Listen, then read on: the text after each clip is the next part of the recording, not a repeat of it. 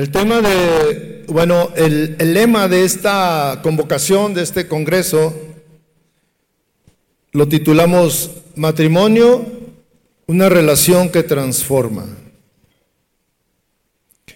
Y precisamente eso es el matrimonio.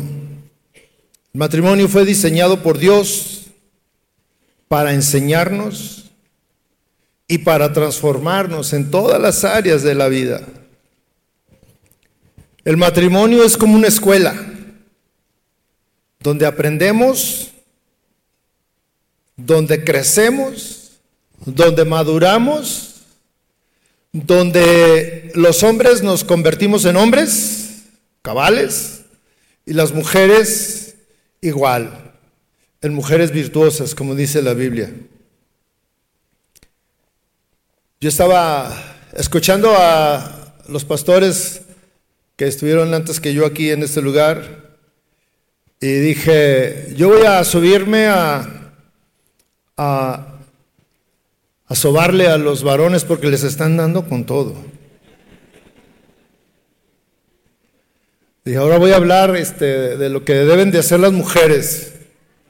¿Están de acuerdo, varones?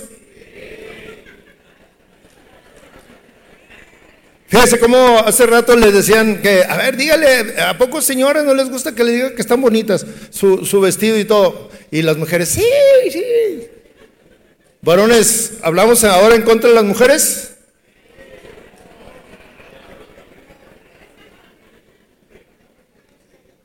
Lo que les toca hacer nada más. ¿Sí?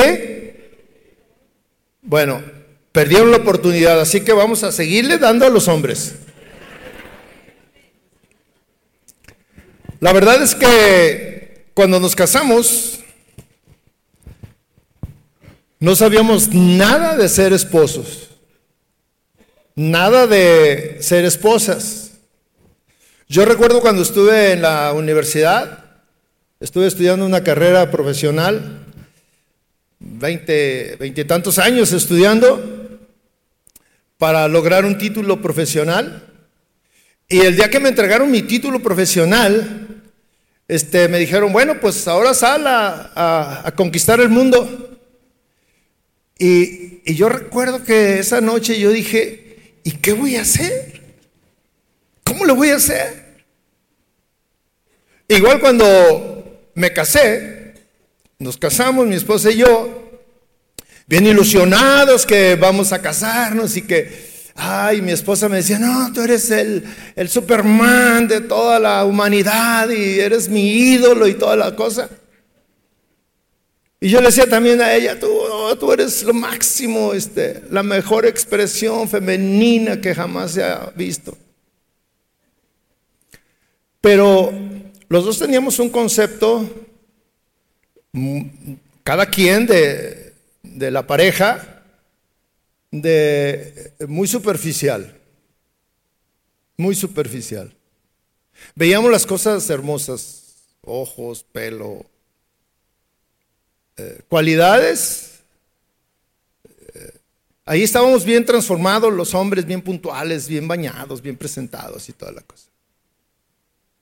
Pero la verdad es que cuando ya nos quedamos solos, se acabó la fiesta, se acabó la boda, y que nos vimos ahí y yo dije, ¿y ahora cómo le hago? O sea, yo, yo soy el, el, el que va a guiar a esta mujer. Tenía poco tiempo de ser cristiano y empezaba a entender o a leer la Biblia. Y, y pues ahí decía que yo era la cabeza. Y, y ahora a mí me habían dejado una gran responsabilidad. Y ese día yo lo entendí. Pusieron a mi cuidado la vida de una persona, su bienestar, su seguridad. El amor de, de sus padres, en este caso de mi suegra, yo lo, lo tenía que sustituir y tenía que darle más. de lo que ella había recibido hasta ese momento. El tipo de amor cambiaba.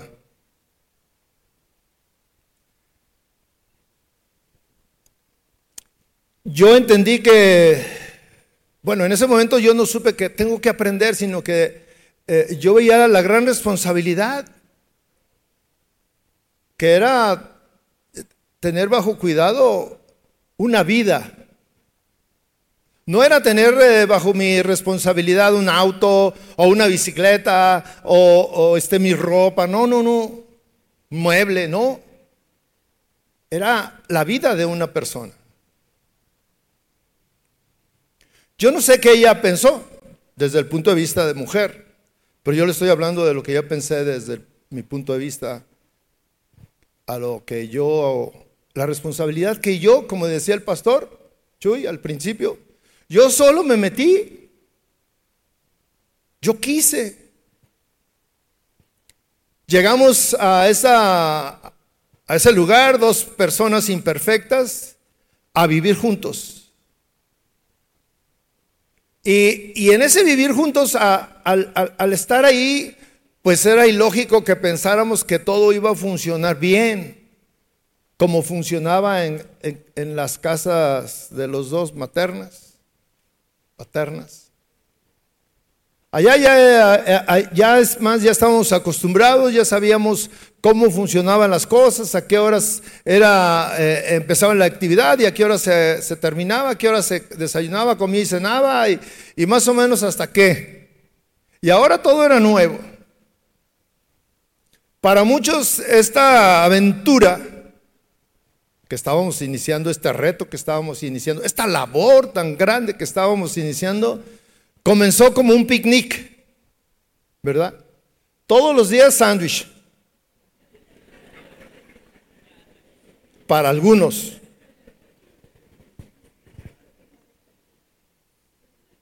Pero la verdad es que yo no sabía ser esposo, yo no sabía ser cabeza, yo no sabía muchas cosas. El tema que a mí me tocó hablar se titula El matrimonio nos enseña a amar.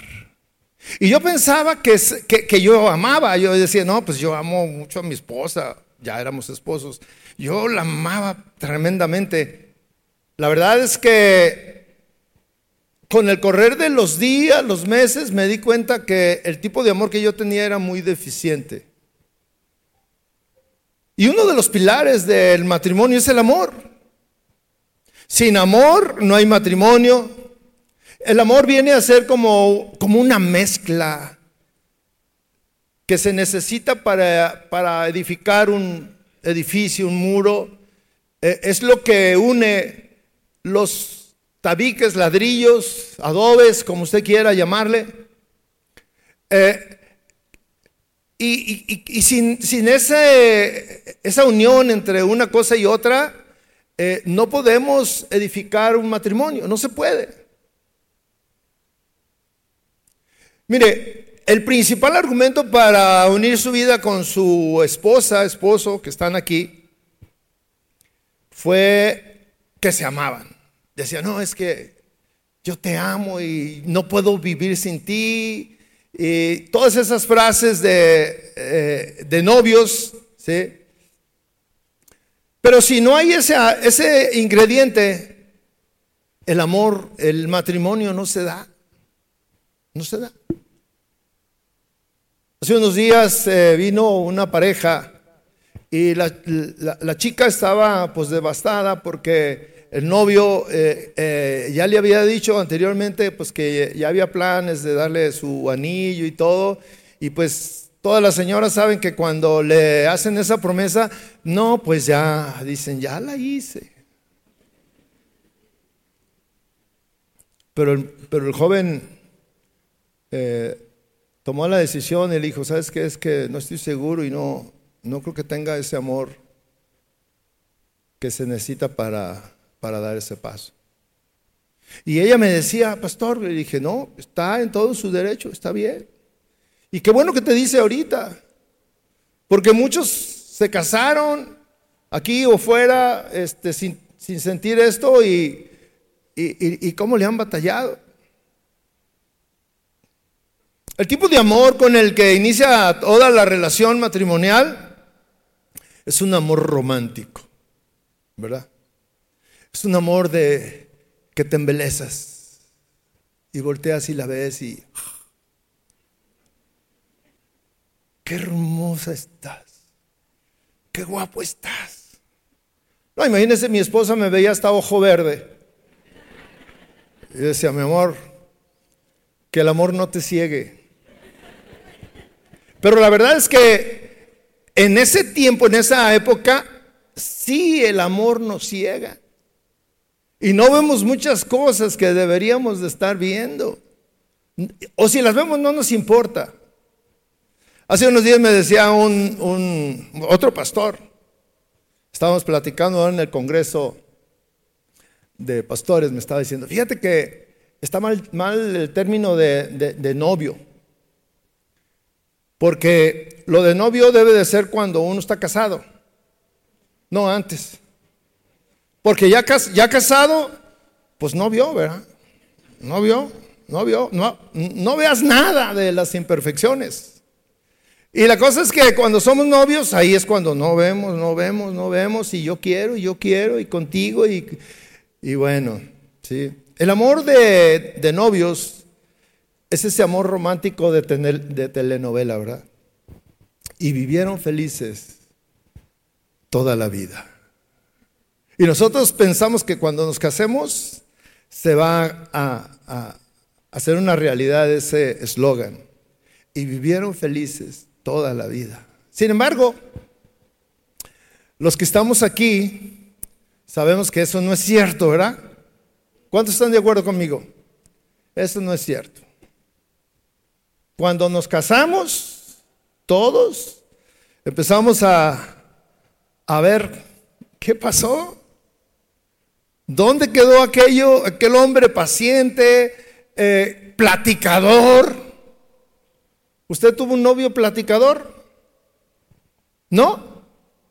Señoras, ¿tuvo un novio platicador? ¿Y todavía lo tiene? Las opiniones están divididas, vamos a seguirle.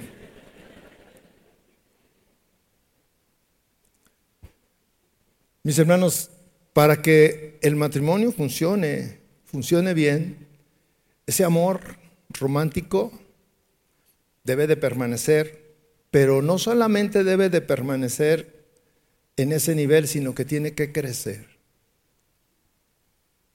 Porque en, ese tiempo de noviazgo nosotros alcanzamos un nivel de amor, un tipo de amor que, que hizo que la pareja entendiera que tú le amabas y que querías compartir la vida y como decía el pastor en la mañana, este, para ser felices y para hacerlo feliz, este, e, esas eran las promesas del noviazgo. Entonces, ahí alcanzabas un nivel que la idea es que cuando te casas, ese nivel eh, tiene que subir, tiene que ser mayor, de otra calidad. El amor romántico de los novios termina cuando termina la fiesta, mis hermanos, porque cuando ya estamos viviendo juntos, ese tipo de amor va a ser puesto a prueba.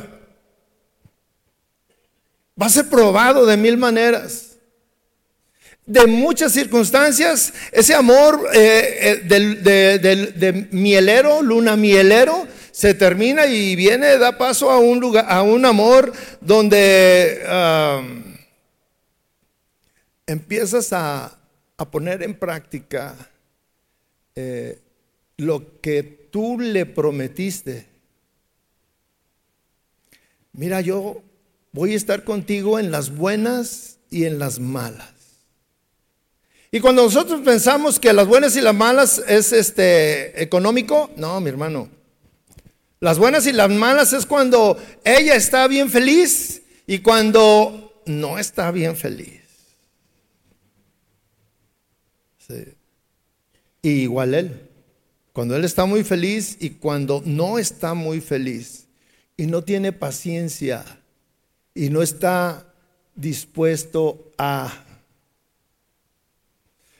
Es muy común en el inicio del matrimonio que el hombre llega a su casa muy contento de que tuvo un buen día y todo esto, llega a su casa y encuentra a esa joven dulce y bella llorando. Y, y tú te sorprendes y le dices, ¿qué tienes? Y luego te dice, nada. dices, ¿cómo, cómo? A ver, a ver, explícame, explícame. Te veo llorar y me dices que no tienes nada. No, no, no, no, no tengo nada. Déjame, déjame sola. Y bueno, como somos muy obedientes, nos vamos allá a otro cuarto. Y a la media hora va y te dice, qué inconsciente eres. ¿Por qué, mi amor? Pues no me ves cómo estoy y me dejas, me abandonas. En las buenas y en las malas. Hay que estar ahí. Sí. ¿Por qué? Porque cuando iniciamos nuestro matrimonio empezamos a tener una vida juntos 24/7. ¿Se entiende el término? 24/7. Todo el tiempo juntos. No es ese, eh, eh, esa relación de dos horas o tres horas al día que íbamos a platicar y todo este asunto. No, ahora es todo el tiempo. Y se supone, se supone que el tiempo que te queda libre, como decía aquella canción, dedícalo a mí. Esa es la, petición de las señoras, ¿verdad señoras? El tiempo que te quede libre, mi amor, voltea y dígaselo de una vez. Dígaselo, señora, dígaselo. No le dé pena, dígaselo. Te necesito. Necesito que estés conmigo, ¿sí? Porque para el hombre lo más importante es el trabajo. Ya nos casamos y ahora le dices, no, mi amor, es que tengo que trabajar todo el tiempo porque necesito mantenerte. Y ya con eso la pones en paz. Y ella dice, ¿en serio? Sí, pues es que, que no te falte nada. Y, y, ese es el argumento para estar en el trabajo hasta altas horas de la noche tal vez, o, o del día, llegar a casa a las 8, a las 9, a las 10 y salir en la mañana a las 7 y, y, dices, ¿cómo es esto? La verdad es que nosotros, todos los, los esposos, eh, estamos, eh, cuando nos casamos, como que vamos a una universidad. Una universidad donde queremos alcanzar un doctorado. ¿Cuántos quieren alcanzar un, doctorado en matrimonio? En esposo, en ser esposo. Los que estudian doctorados y, se preparan mucho en, diferentes áreas de la ciencia, eh, son personas exitosas, empresarios, son profesionistas exitosos porque desde que empezaron a estudiar, empezaron una carrera, empezaron a prepararse y no han dejado de prepararse. Y yo los felicito a ustedes que están aquí. Dejaron sus trabajos, dejaron a sus hijos, porque esas son las dos áreas que nos, que nos atrapan. A los hombres el trabajo. No, es que este, si yo no voy, la empresa se viene a pique. Oye, son dos días. No, no, pero es que me necesita. Y la señora, es que ¿dónde dejo a los niños? Con tu suegra. Ay, no. Me los echan a perder. Son las áreas que nos atrapan. Y yo los felicito porque vienen a aprender, porque quieren, quieren ser buenos esposos buenas esposas. Alcanzar un doctorado de tal manera que ah, después de muchos años, sus hijos tengan una buena opinión de ustedes y le den las gracias y les digan, de veras que me enseñaste bien. El pastor Chuy hablaba de que el, próximo domingo va a haber una, una, celebración que nos invitaron a celebrar 25 años de, matrimonio de unos de nuestros hermanos que conocemos de muchos años y aquí están sus papás. Y verdaderamente que es una bendición, una generación y otra generación caminando los caminos de Dios. Tratando de poner en práctica los principios. Y sabemos que eh, somos imperfectos. Cuando llegamos al matrimonio, yo me di cuenta, en ese momento, como al segundo día, me di cuenta que mi esposa no era perfecta. Yo pensaba que sí era perfecta. Y yo le dije, Señor, pues yo pensaba que era perfecta. Y me dijo, no. Y ella también vino y me dijo, oye, si hubiera sabido cómo eras, a lo mejor no le entro. Pero el amor viene a cubrir las imperfecciones de uno y de otro. Y el amor que, que debe de tener y debe de existir en un matrimonio, yo le decía que tiene que ser transformado. Ese nivel de, amor que tuvimos cuando novios tiene que ir hacia arriba. Yo te pregunto, reflexiona Incluso otra tarea, cuando salgan, pregúntale, oye, la manera como yo te amaba y te demostraba ese amor cuando era novio es mayor, ascendido o ha descendido. O ya no te amo como en ese tiempo, ya no te lo demuestro. A veces no necesitamos preguntar, nosotros sabemos. Pero si quieres estar seguro, pregúntale. ¿Sí? Nuestro amor, el matrimonio, es una escuela donde, en este caso, yo voy a hablar de, de cómo debe de ser transformado. Cómo el amor de novios se transforma para alcanzar un nivel de amor muy diferente. El apóstol Pablo lo describe ese tipo de amor, ese tipo de amor que se requiere cultivar. Fíjese, cultivar. ¿Cuántos eh, han cultivado alguna flor, algún árbol, algo? ¿Cuántos lo han cultivado? ¿Saben lo que es cultivar, verdad? El apóstol Pablo describe ese tipo de amor que se requiere tener en el matrimonio para que la relación matrimonial alcance esos eh, logros que nos prometimos cuando nos casamos y que esperamos. En 1 Corintios 13, todos ustedes la conocen, dice, eh, voy a leer lo, lo, que dice la nueva traducción viviente, me gustó las palabras con las que lo describe, dice, el amor es paciente y bondadoso. El amor no es celoso, ni fanfarrón, ni orgulloso, ni ofensivo no exige que las cosas se hagan a su manera. No se irrita ni lleva un registro de las ofensas recibidas. No se alegra de la injusticia, sino que se alegra cuando la verdad triunfa. El amor nunca se da por vencido. Jamás pierde la fe. Siempre tiene esperanzas y mantiene firme en toda circunstancia. Mire, ese es el tipo de amor que usted debe de tener por su pareja, por su esposo o su esposa. Y si no lo ha logrado, pues todavía nos resta tiempo para lograrlo.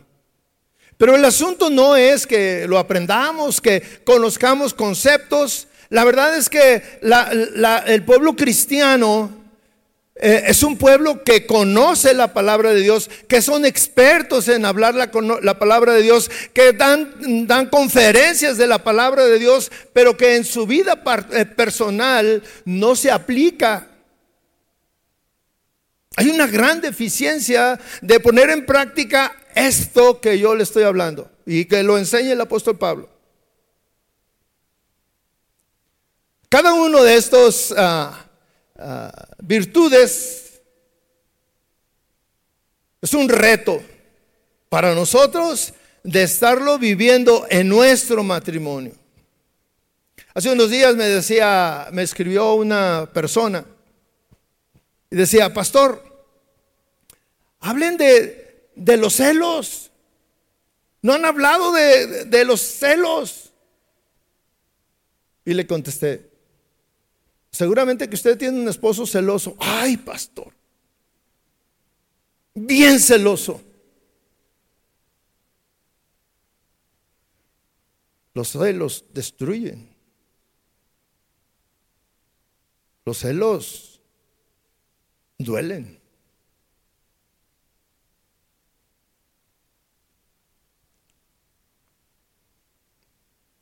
Dice aquí el apóstol, eh, eh, el, amor no exige que las cosas se hagan a su manera. El que ama no exige que las cosas se hagan a su manera. Y muchos de nosotros sí queremos que las cosas se hagan a nuestra manera. Especialmente los hombres. Porque somos los que mandamos. Amén. ¿Yo soy el único? No me dejen solo, por favor. Porque si no voy a tener problemas cuando me vaya. ¿Ya ves?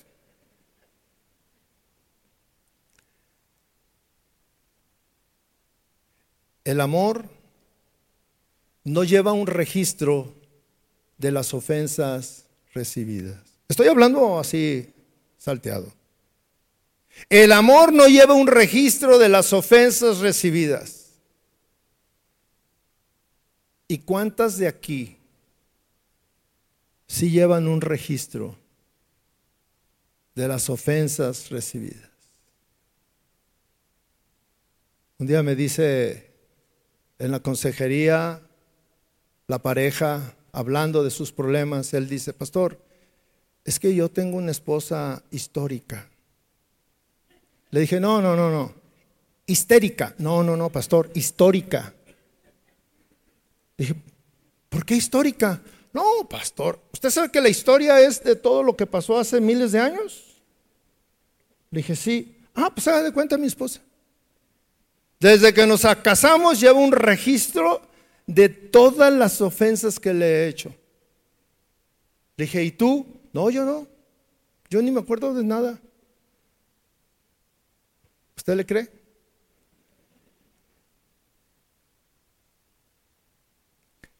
Todas estas cualidades que habla 1 Corintios que debe de tener un hombre y una mujer en su matrimonio, es una clase de amor que describe el apóstol Pablo que parece irreal.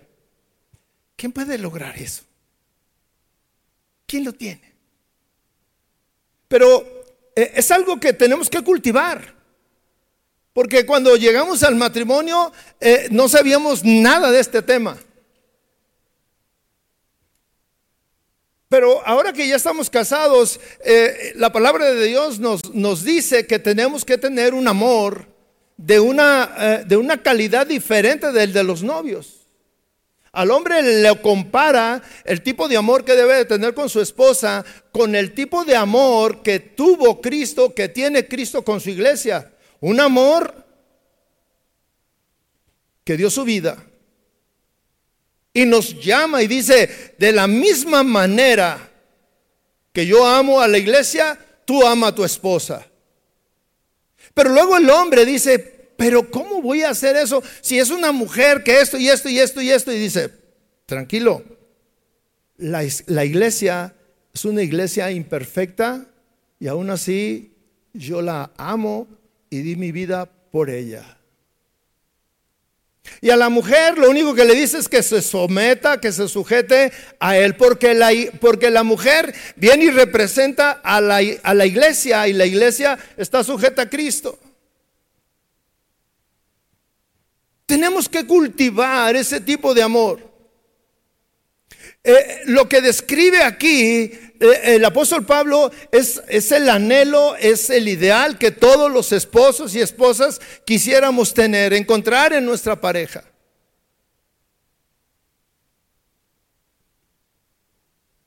Pero no es fácil.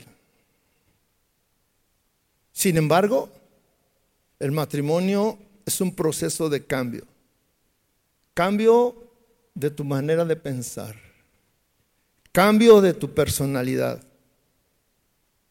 Cambio de tu cultura, de tus costumbres.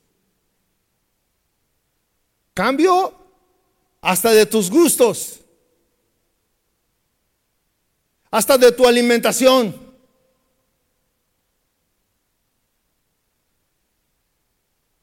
Cambio en todos los sentidos. Cambio, cambio, cambio, cambio. El tipo de amor que debemos de cultivar en el matrimonio para cumplir con nuestro pacto matrimonial es un amor incondicional. El amor sentimental, el del sentimiento de que, ay, te amo y te traje estas cartitas y te traje esto y te traje aquello, queda atrás y da lugar a un amor incondicional.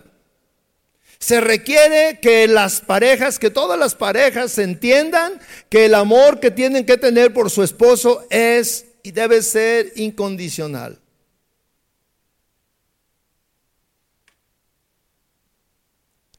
El tipo de amor incondicional es que todos quisiéramos recibir. Yo quiero que mi esposa me hable incondicionalmente. Pero también la Biblia me dice que yo tengo que amarla incondicionalmente. ¿Cómo es esto? Seguramente que muchos de nosotros no vivimos lo que dice Corintios 13, lo sabemos. Pero en la vida práctica, en el día a día, eh, no es una realidad todas las virtudes que nos habla Corintios 13. Yo quiero tocar algunos de estos conceptos, pero antes de, de, de tocarlo, yo quiero definir lo que es el amor incondicional. Encontré una definición que la he repetido en diferentes eh, conferencias, pero a mí me llena y me hace pensar en esto. ¿Qué, ¿Cómo pudiéramos definir lo que es el amor? ¿Usted cómo define el amor? Piense, ¿cómo define el amor? ¿Qué es el amor para usted? Si usted tuviera que dar una definición, ¿cómo lo definiría el amor? Yo me encontré esta definición, que no está en el diccionario, pero sí está en un libro que habla de una experiencia de una persona. Y me gustó. Y dice que el amor es un deseo interno que nace dentro de la persona y que es un deseo de dar a la otra persona lo mejor de ti para su bien. Aunque eso implique en algunas ocasiones la peor experiencia para ti. ¿Cómo es esto? Yo me quedaba tratando de definir, darle lo mejor de mí a aquella persona. Aunque algunas veces o muchas veces este dar, este amar, represente la peor experiencia para mi vida. Y, esta, en esta definición me hablaban que es la misma ah, manera, es el mismo tipo de amor que Dios tuvo con nosotros, que Dios tuvo con nosotros, Dios el Padre. Dice que dio lo mejor de él. ¿Qué era lo mejor de él? Su hijo. Lo dio por ti. Pero para él representó la peor experiencia en bien de ti. ¿Cuál fue la, peor experiencia para él? Sufrir. Sufrir en la cruz. Para el padre ver a su hijo sufriendo por ti, para que tú estuvieras bien, para que tú tuvieras la oportunidad de, de salvación. ¿Y qué esperó de ti? Ni siquiera fue porque tú lo pediste, no, fue un acto de amor. Nació de ti, espontáneo, antes de pedirlo. Tú lo estabas viendo, Él lo estaba viendo y Él te lo dio, Dios te lo dio.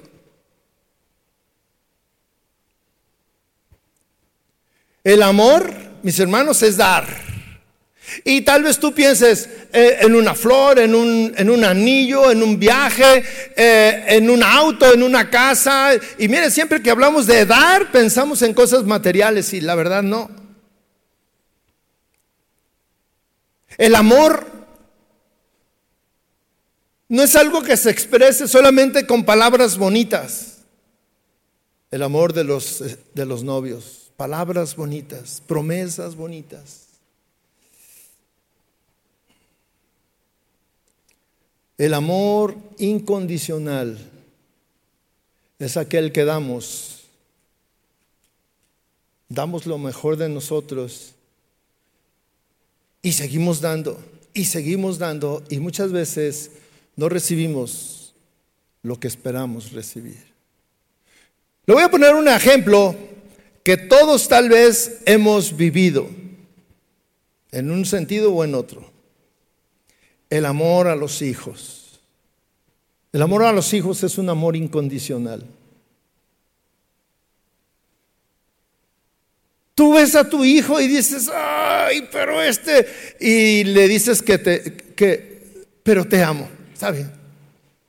¿Ves que hizo algo malo? Y de todas maneras lo recibes, lo amas, lo abrazas y le dices, aquí estoy. Yo soy tu padre y te voy a apoyar aunque la regaste. Y te sigo amando, y te sigo amando, y te sigo amando. Y platican los esposos, ah, este, es que no, no es posible que nos vuelva, no las vuelva a hacer y todo. Pero lo sigues amando. Si estoy bien, ¿usted lo ha hecho? Yo lo he hecho y conmigo lo hicieron. Me siguieron amando a pesar de lo que yo hacía. Y Dios hoy en este día yo puedo sentir ese amor incondicional que a pesar de que me equivoco una vez y otra vez, Dios me recibe y me sigue amando. Ese es un amor incondicional. Porque nosotros no tenemos exhijos, ¿o sí? No. No podemos decir, mira, ahí va mi ex. Aunque hemos escuchado otra, esa frase en otro sentido, pero no tenemos ex. Ahí va. Y luego te dice, ¿cuál? Ese. Oye, pero está bien joven para que sea tu ex. Es mi ex hijo. No, no hay eso. No hay eso. Dios nos amó incondicionalmente. Otro tipo de amor todavía que es más incondicional, porque mire, nosotros podemos amar a nuestro hijo porque pues nació de nuestras entrañas. Nosotros lo, lo, procreamos.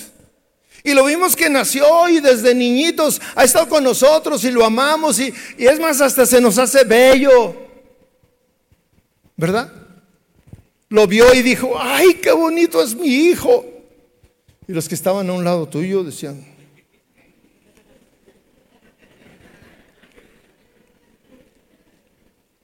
velo bien. O alguien como alguien dijo, se va a componer.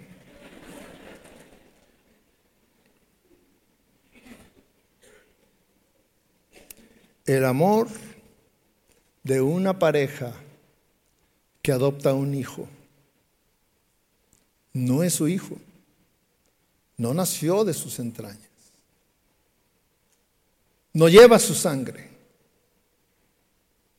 Pero decide amarlo tratarlo como a su hijo, como a su propio hijo, darle todos los beneficios, todos los derechos, darle su nombre, porque decidió amarlo.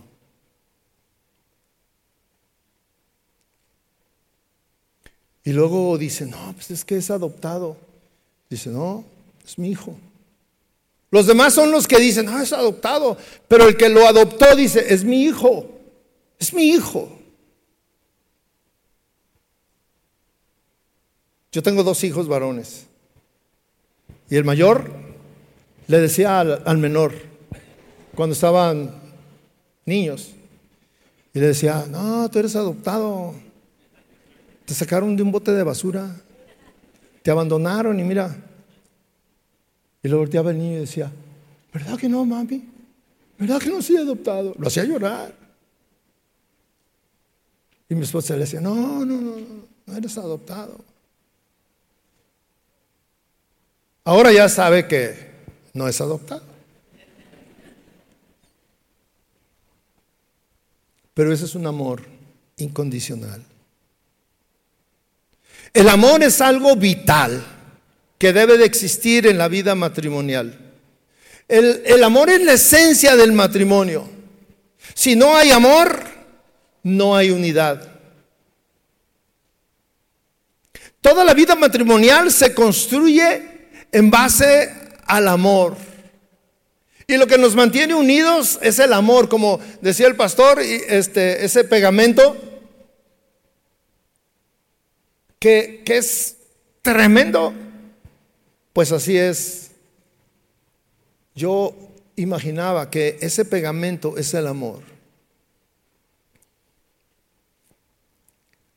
Sin amor, fíjese, ¿qué pasa? ¿Cuáles son las actitudes cuando no tenemos amor? Sin amor nos alejamos de la pareja. Nos empezamos a alejar. Cuando nuestro amor empieza a fallar, nos empezamos a alejar. Sin amor condenamos a la pareja. La condenamos. Es que tú. Sin amor criticamos a la pareja. La criticamos a ella directamente, a él directamente o con los demás. Sin amor culpamos a la pareja. Tú tienes la culpa. Sin amor no servimos a la pareja, no la servimos. Sin amor, discutimos con nuestra pareja. Sin amor nos peleamos. Sin amor nos dejamos de hablar.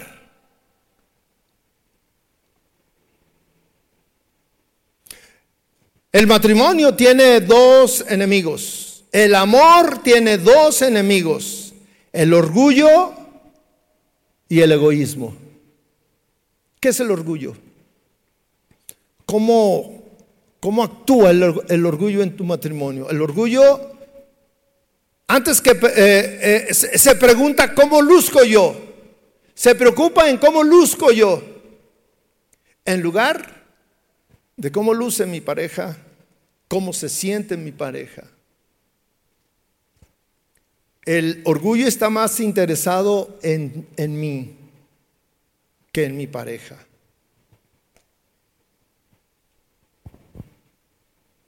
El amor es una entrega. El orgullo nunca estará dispuesto a entregarse. Otro enemigo del matrimonio es el egoísmo. El egoísmo, el egoísmo es, es aquel que el amor eh, busca lo suyo. El amor, perdón, el amor no busca lo suyo. El egoísmo siempre busca lo suyo. El, el, egoísmo siempre piensa en su tiempo, su lugar, su comodidad, su espacio, cuando me convenga, si es que me conviene. El egoísmo no te deja aprender a amar. No quiere que ames, no quiere que aprendas, porque amar implica dar. Y el apóstol Pablo también dice que el egoísmo y el orgullo son obras de la carne.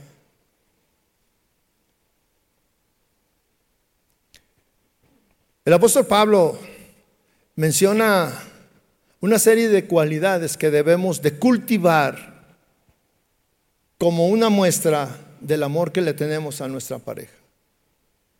Porque tú tienes amor por ella, por él, dices, yo quiero cultivar eso en mi vida, que esté presente, que yo lo viva, que no sea un concepto, una teoría, sino que sea una realidad en mi vida.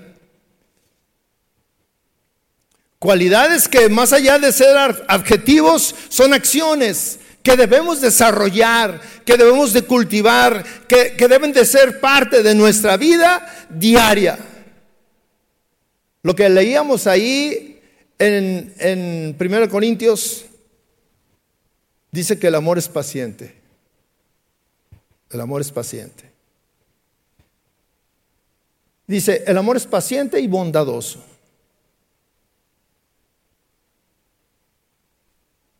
¿Cuántos de aquí pueden decir en su relación matrimonial, yo soy muy paciente, he desarrollado esa virtud, esa cualidad, y soy muy paciente? En nuestro idioma, lo que es ser paciente es así como ser paciente.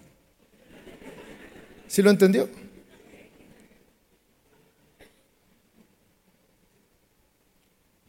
Representa, la paciencia para nosotros representa eh, en nuestra mente una forma de ser. En el pensamiento de Dios, en el diseño de Dios para que tu matrimonio se desarrolle y funcione bien, la paciencia, el ser paciente, el amor es paciente, es, es una acción.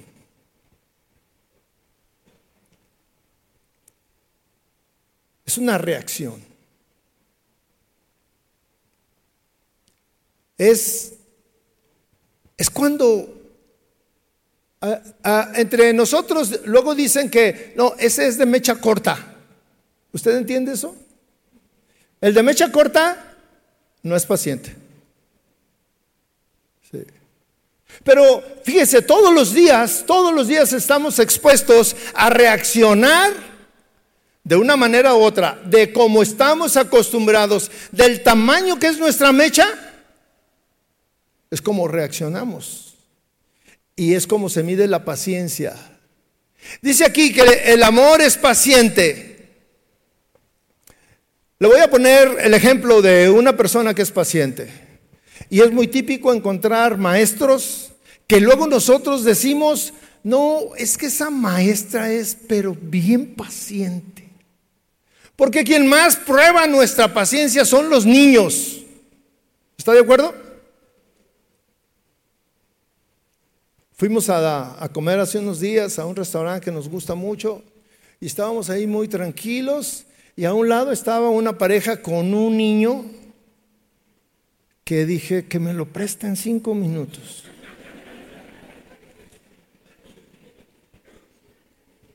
Y el padre, ay hijo, ponte en paz.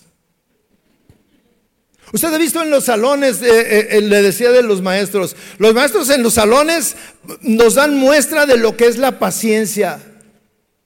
Sus hijos que están en los salones de aquí de la iglesia y luego van y ven que un niño para acá y otro para allá y la maestra ahí tratando que lo escuchen y que le, que le pongan la atención y todo esto y ve a la maestra y dice, no, esa maestra yo la admiro.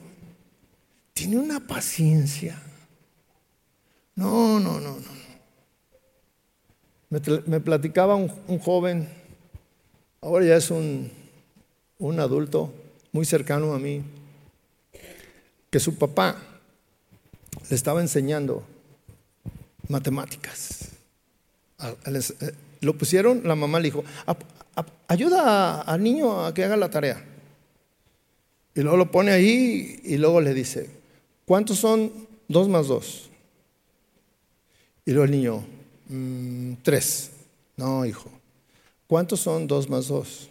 Mm, ¿Uno? Hijo, ¿cuántos son dos más dos? Mm, cinco. ¿Cuántos son dos más dos? Piensa. ¿Cuántos son dos más dos? Ocho. ¿Cuántos son dos más dos? Dice, clavó, traía el lápiz y lo clavó ahí en la...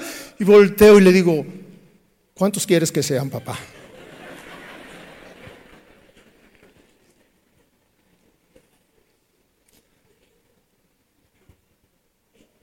Yo recordaba cuando él me estaba platicando eso, yo recordaba cuando yo me ponía a ayudar a mis hijos con su tarea. Y yo pensaba, dije, me faltó poquito para clavar el lápiz. Impacientes. Reaccionamos impacientemente, rápido, con violencia sentimos, y luego hasta lo decimos, sentí como que me agarraron de los pelos y me jalaron. El amor que habla Pablo de ser paciente es que reaccionas con paciencia ante las faltas de tu esposa, ante las faltas de tu esposo. Reaccionas con paciencia. Ay, pastor, pero es que usted no conoce a mi esposa, a mi esposo. No necesito conocerla o conocerlo. Sé de qué estamos hablando, porque todos necesitamos cultivar la paciencia. Reaccionar con paciencia cuando nuestra pareja hace algo indebido, cuando dice algo indebido, cuando no estamos de acuerdo, cuando no nos gusta, cuando nos damos cuenta de que, ¿por qué no hizo esto? Reaccionar pacientemente porque le amas. Pero no lo merece. No, no se trata de si lo merece o no sino que dice la palabra de Dios que tú que la amas, que lo amas, debes de reaccionar con paciencia, debes de ser paciente.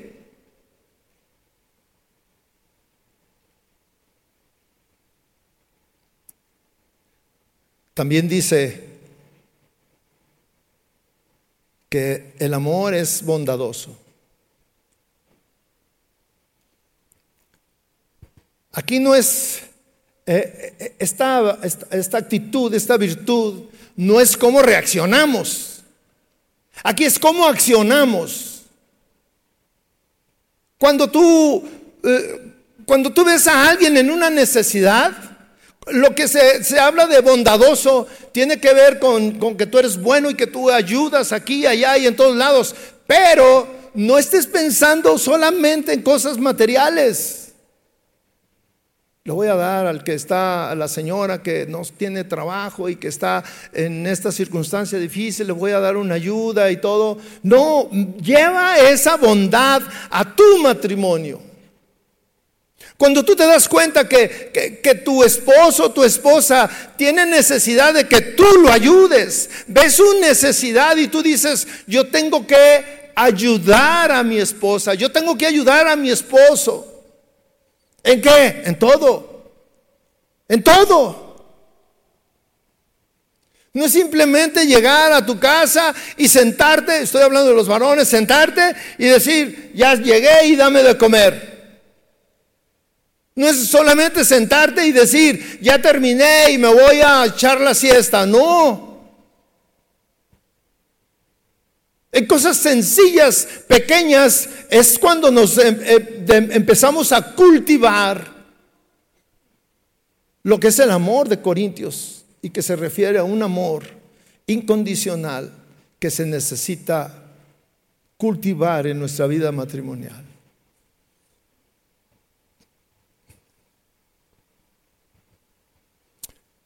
Cuando tú, normalmente en todas las casas, Y más cuando se están formando hijos, criando hijos, hijos pequeños en casa. La costumbre es, se cena y el varón se va a descansar, a ver la televisión, a, prepararse para dormir. Y la señora se queda a lavar la losa, a preparar la ropa para los niños del día del siguiente, como luego dice, hacer el ritual de todos los días antes de acostarse. Las señoras no se pueden acostar si no dejaron todo eso preparado. Los señores no estamos obligados a ayudar. Y la palabra de Dios nos enseña que nosotros tenemos que desarrollar ese tipo de amor de, de dar de ser bondadosos. Y la bondad tiene que ver cuando ves la necesidad en el otro, pues tú tienes que accionar, tienes que ponerte y, en práctica y, en movimiento y decir, te voy a ayudar, espera. Yo lavo la losa. No, porque eres mandilón. Hace poco un hermano me, me retrató con un mandil, literal. Y dijo, lo voy a subir al, al Face. ¿No lo vieron? Bueno, por ahí hay un hermano que dice que aquí en esta iglesia somos una bola de mandilones. Y sí es cierto. Y no tengo problema. Porque yo, yo quiero tener una buena relación con mi esposa. Yo quiero demostrarle que la amo, aún las cosas pequeñas. Porque cuando vienen las cosas difíciles, una enfermedad, una incapacidad, y que necesitamos, y todos estamos expuestos, la ayuda de nuestra esposa o del esposo, el que ama incondicionalmente, ahí está. Ahí está. Hace unos días yo pasé por una operación y tenía, me tenían que estar haciendo unas curaciones todos los días, en la mañana y en la noche. Y yo tenía una enfermera de cabecera. Ahí estaba mi esposa, atendiéndome. Yo tengo una cocinera de cabecera. Tengo una ama de casa de cabecera. ¿Cuántos varones tienen eso? Pero dice una, ocasión en una reunión de mujeres y empiezan ahí a decir, oye, tu esposo, no, le dicen, ¿y tú en qué trabajas? Y él, no, pues que yo soy licenciada. ¿Y tú en qué trabajas? No, pues que yo soy abogada y que yo soy arquitecta y que yo soy dentista y que yo soy esto. Le preguntan a mi esposa, ¿y usted en qué trabaja? Y ella dice, no, yo no trabajo, yo tengo un trabajador. ¿Cuántos tienen un trabajador? Él es el que se encarga de que a usted no le falte nada. Amén.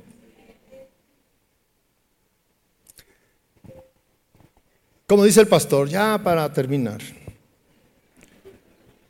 Juan 3:16. Juan 3:16 nos muestra lo que es actuar y no prometer.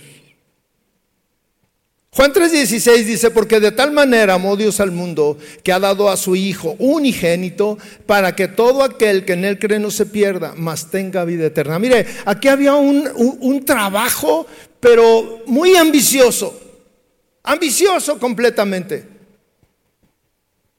Que todo el que creyera no se perdiera y que además tuviera la vida eterna garantizada.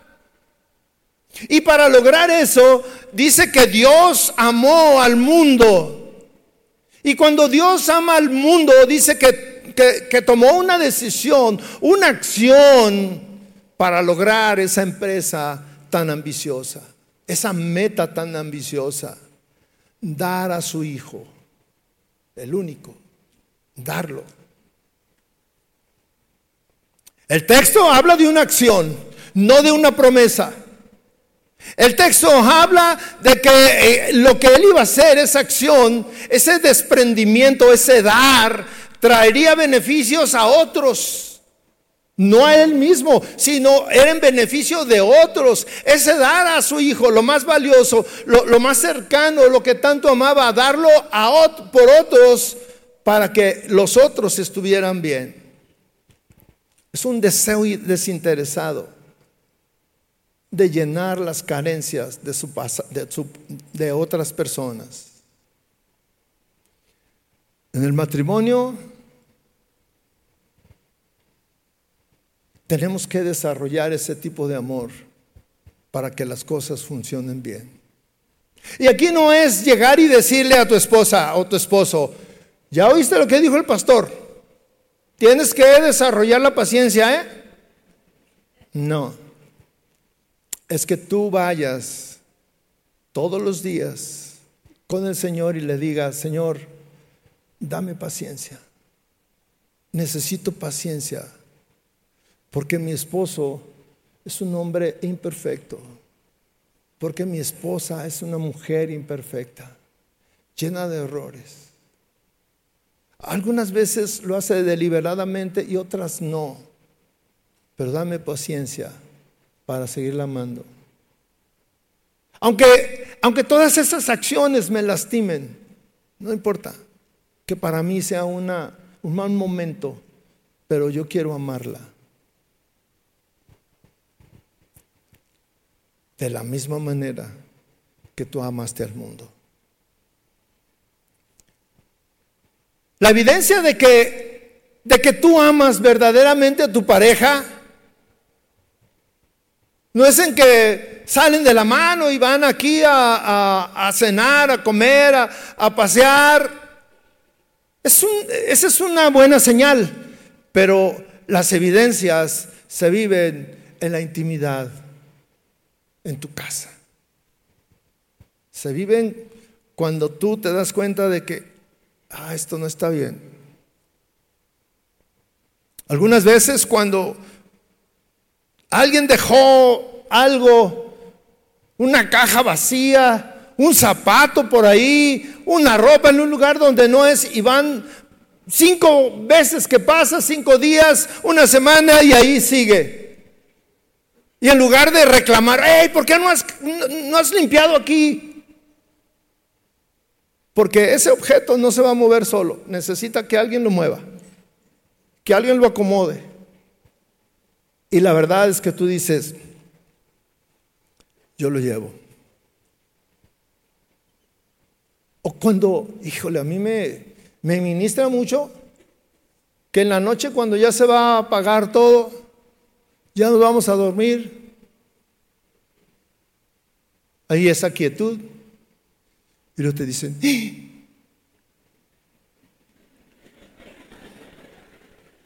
y luego tú, como ya sabes que se le olvidó algo, tú empiezas.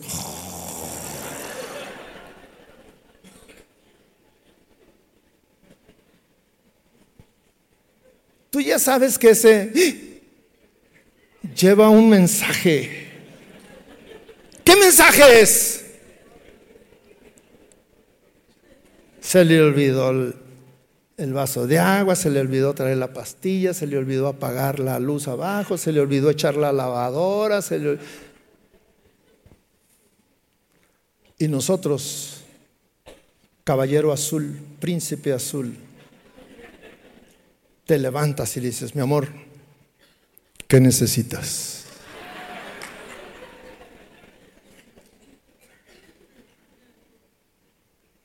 ¿Cómo pudiéramos seguir hablando de lo que representa cultivar el amor. Pero gracias a Dios que Él nos trajo a este lugar y nos refresca nuestros anhelos, tal vez. Algunos ya después de 40 o 30 años, otros muy frescos,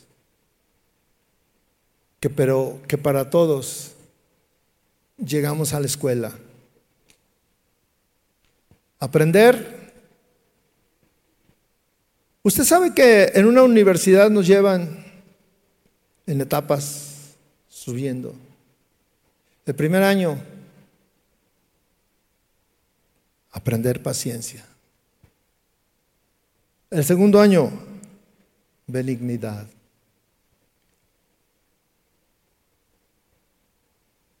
Dominio propio. Aprender dominio propio. A dominarte. A dominar tu carácter. Allá en mi rancho, donde yo vivía, teníamos un aparato.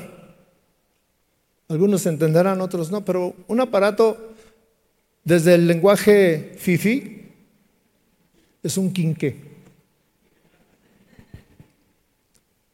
Y tú le vas sacando, le vas dando vuelta y va saliendo la mecha. Y entre más sacas la mecha, más alumbra.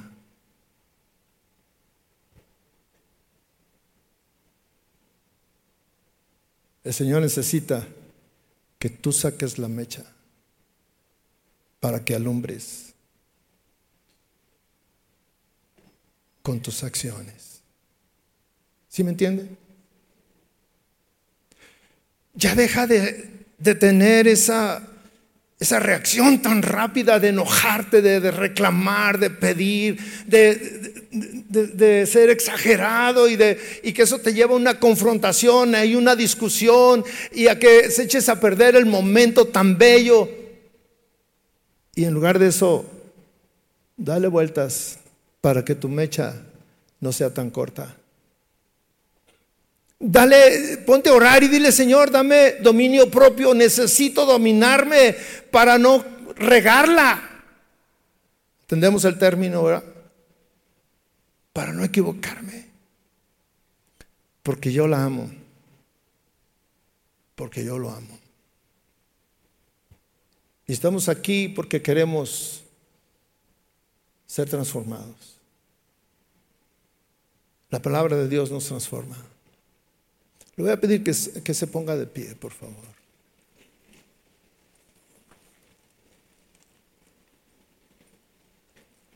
Póngase de pie.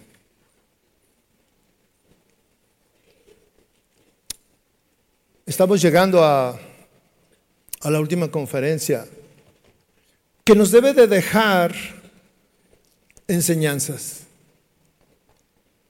El pastor en la mañana nos decía, nos hablaba de la comunicación hablar, tomar tiempo. Cuando estemos juntos, solos.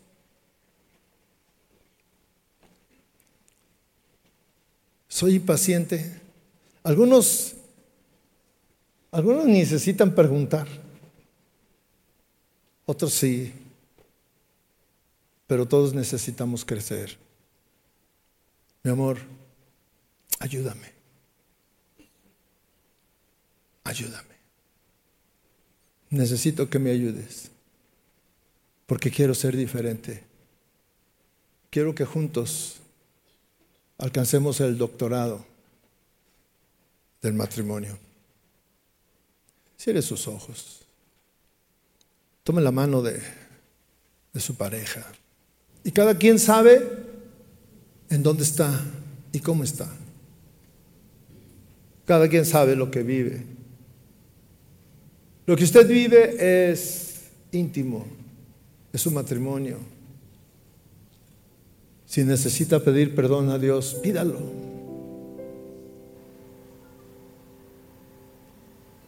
Si necesita arrepentirse de sus acciones, hable con Dios. Y después, si necesita pedirle perdón a su pareja, no le dé pena. Dígale, mi amor, perdóname, perdóname. No he entendido, no había entendido lo que es el amor incondicional. Las parejas están cansadas de cartas bonitas, de promesas que no se cumplen. Las parejas están esperando que cumplas, que te esfuerces, que en verdad des tu vida por tu pareja. Señor, gracias. Aquí estamos, delante de ti. Ponemos nuestro matrimonio delante de ti, Señor. Pedimos que tú nos des la sabiduría necesaria. Que tu Espíritu Santo venga a nuestro matrimonio, Señor. Que tu Espíritu Santo, que es la promesa para nosotros en este tiempo, nos llene, nos, nos conduzca, nos dé sabiduría nos dé revelación de cómo somos, de los errores que cometemos, tal vez involuntariamente, tal vez culturalmente nos enseñaron a actuar de esa manera, pero no es lo que tú enseñas y quieres. Señor, queremos vivir nuestro matrimonio basado en tu palabra, basado en tu palabra, siendo pacientes, benignos, amorosos Aquí estamos, tócanos Señor. Tócanos Señor. Únenos más con ese amor que un día nos, nos juramos delante de ti, que hicimos un pacto delante de ti. Señor, que crezca, sin importar las, las críticas, los adjetivos que nos puedan poner pero con nosotros en la intimidad encontremos esa felicidad que anhelamos cuando nos casamos. Toca nuestro matrimonio, toca nuestra vida, toca este varón, que sea la cabeza, Señor, que aprenda si no ha, desarrollado esas virtudes, que aprenda a ser la cabeza de esta familia, de este matrimonio.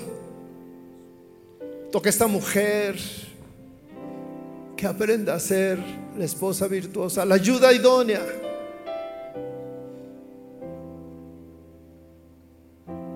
Gracias Señor por este tiempo, Padre. Amén. Dile con todo tu corazón. Mi vida entrego a ti me rindo todo a ti. Quiero edificar mi vida en ti, Señor.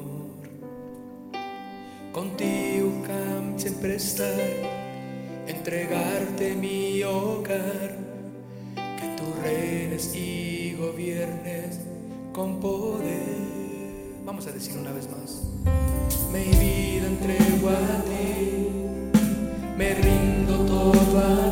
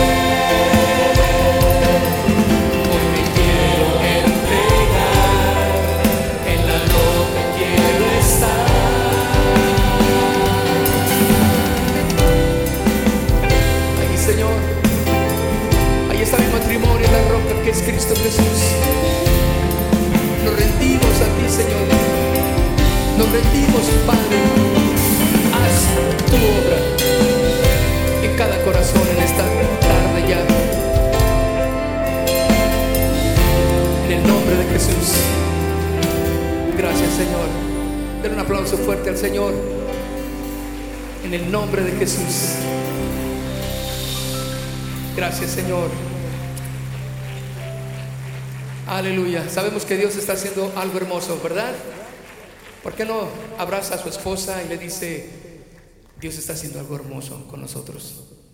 Y vamos a seguir edificando nuestra vida